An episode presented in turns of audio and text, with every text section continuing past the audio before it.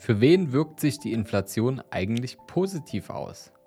Der Begriff Inflation zieht sich aktuell durch alle Medien. Man könnte fast von einem inflationären Gebrauch des Wortes sprechen. Und auch wir, jetzt wo wir drüber sprechen, sind ja ebenfalls ein Teil davon. Aber wir wollen hier und heute mal eine andere Seite der Inflation beleuchten, denn im Allgemeinen ist mit der Inflation ja sehr viel Angst und Panik verbunden.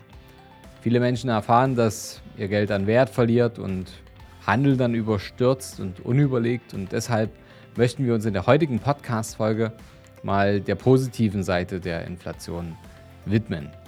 Wenn ihr also erfahren wollt, wer die Verlierer der Inflation sein können und für wen sich der reale Wertverlust des Geldes positiv auswirken wird, dann solltet ihr jetzt unbedingt dranbleiben. Herzlich willkommen zum neuen Podcast vom Sparer zum Investor. Mein Name ist Fabian Schuster und meine Vision ist es, dass wir die Schere zwischen Arm und Reich wieder ein Stück weit zusammendrücken können. Wie kann uns das Ganze gelingen? Naja, gerade hier im deutschsprachigen Raum ist es so, dass das finanzielle Wissen, die finanzielle Bildung nicht ganz so ausgeprägt ist wie vielleicht in anderen Ländern. Und man muss sich eben freiwillig dafür interessieren und das tut ihr, sonst wärt ihr jetzt nicht hier im Podcast.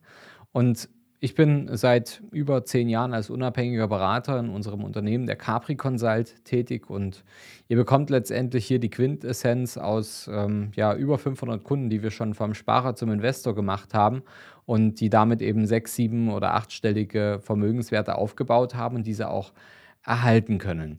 Und diese Informationen, die übergeben wir euch hier im Podcast, zumindest an der Oberfläche, denn das reicht meistens schon aus, um wesentlich bessere finanzielle Entscheidungen treffen zu können. Also bleibt es dran, denn es wird ganz spannend mit dem Thema Inflation. Das Jahr 2019 fühlt sich ja schon relativ weit weg irgendwie an. Und damals war die Welt irgendwie noch eine andere. Vieles war noch echt anders.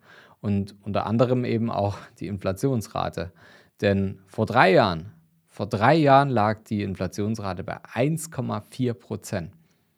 Ein Wert von über 5 Prozent konnte man sich zu der Zeit überhaupt nicht vorstellen, denn so hoch war er seit 1992 nicht mehr. Und heute, im Frühling 2022, haben wir einen Wert von 7,3 Prozent. Das muss man erstmal sacken lassen. 7,3 Prozent. Es ist verständlich, dass es sich für manche kontrovers anfühlt, dass die Europäische Zentralbank den Zins weiterhin niedrig hält und weiter Geld druckt.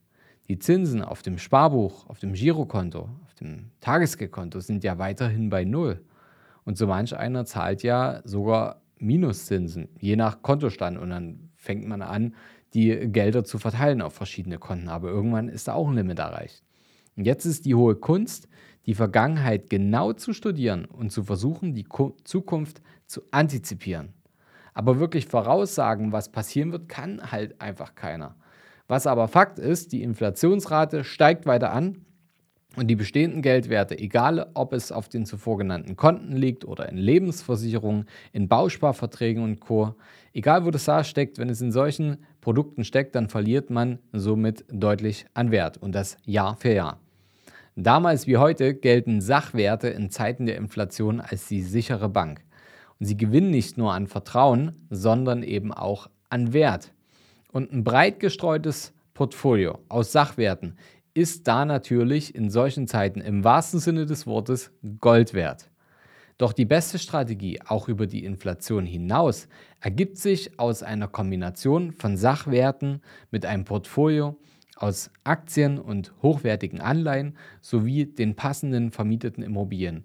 Und wenn das miteinander sowie ein Uhrwerk ineinander greift, dann ist das eine mächtige Kombination. Und Immobilien sind ein weiteres wichtiges Stichwort, auf das wir noch kurz näher eingehen möchten. Denn zum einen sind Immobilien Sachwerte, also gut in Zeiten der Inflation. Denn der negative Zinseffekt, der für Sparer ja sehr schmerzhaft ist, könnte für Bauherren und Immobilieninvestoren richtig von Vorteil und von Nutzen sein. Denn es ist nämlich so, wenn die Teuerung stärker steigt und höher ist als die Zinsen, dann gibt es das Baugeld für fast umsonst. Ja, wer eine Hypothek aufnimmt, sagen wir für 15 Jahre, der bindet sich ja fix und langfristig an einen gewissen Zinssatz. Und wenn die Inflationsrate und das Preisniveau ansteigen und das Einkommen dementsprechend ebenfalls einen positiven Trend hat, dann wird die Schuldenlast, die es monatlich zu tilgen gilt, ja quasi einfach leichter. Das klingt jetzt vielleicht ein bisschen verwirrend, wird aber durch eine Rechnung mal sehr deutlich. Wer eine fixe Rate von sagen wir 1000 Euro zu zahlen hat jeden Monat und ein Gehalt von 3000 Euro beispielsweise erhält, zahlt ca. ein Drittel für seine Immobilie. Ich lasse jetzt mal Mieteinnahmen und Steuerersparnisse außen vor. Wenn nun innerhalb der nächsten 10 Jahre die Inflation und entsprechend das Gehalt weiter ansteigt und unsere Beispielperson deswegen dann 4000 Euro monatlich verdient, dann hat sich die Rate der Hypothek trotzdem nicht verändert und liegt weiterhin bei 1000 Euro.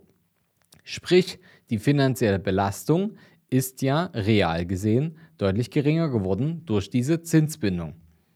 Warum das der bessere Ansatz ist, in Zeiten der Inflation und der negativen Zinsen sein Geld zu investieren, sollte jetzt also auf der Hand liegen. Und dabei haben wir noch nicht mal über die potenzielle Wertsteigerung der Sachwerte und Immobilien gesprochen, zum Beispiel auch Mietsteigerungen. Also wenn ich jetzt beispielsweise eine Zinsbindung von 10, 15 oder 20 Jahren habe und da eine feste Rate habe und dagegen Mieteinnahmen setze und die auch sukzessive vielleicht auf ein höheres Niveau, auch durch Modernisierungen und ganz normale und legale Mietanpassungen im Rahmen des Gesetzes äh, durchsetze, dann habe ich natürlich auch gewonnen.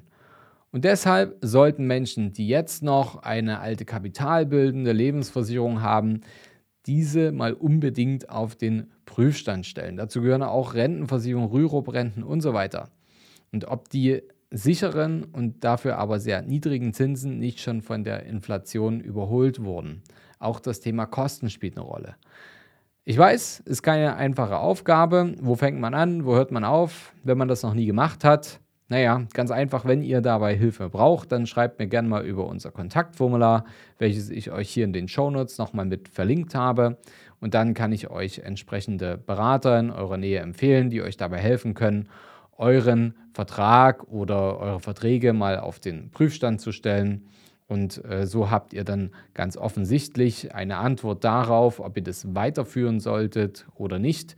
Ihr solltet halt immer so eine Entscheidung aus Informationen heraus treffen.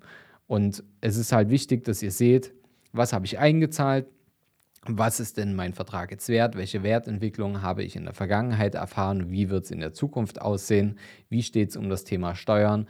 All das muss man betrachten und äh, dann, wenn ihr all diese Informationen habt, dann wird es euch leichter fallen, eine gute Entscheidung zu treffen. Wichtig ist wie immer, man sollte sich auf jeden Fall durch die Medien keine Panik machen lassen und jetzt nicht irgendwelche schnellen Kurzschlusshandlungen machen und äh, seht einfach die ja, solche Krisen oder solche Inflationszeiten als Gelegenheit. Eine Gelegenheit, eure finanziellen Pläne endlich anzupacken und auch umzusetzen.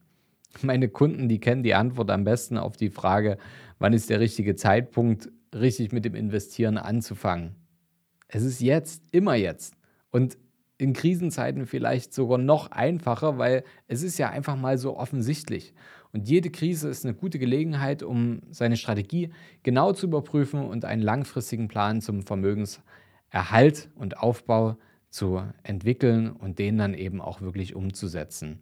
Also euch nützt ja auch das ganze Wissen, wenn ihr jetzt hier bis zum Ende durchgehalten habt, äh, der Podcast-Folge, euch nützt das ganze Wissen am Ende nichts, wenn ihr das Ganze nicht umsetzt. Deswegen packt es an. Und ähm, ansonsten, wenn ihr noch mehr lernen wollt, dann abonniert unseren Kanal, denn nächste Woche wird es wieder eine spannende neue Folge geben. Bis zum nächsten Mal. Euer Fabian.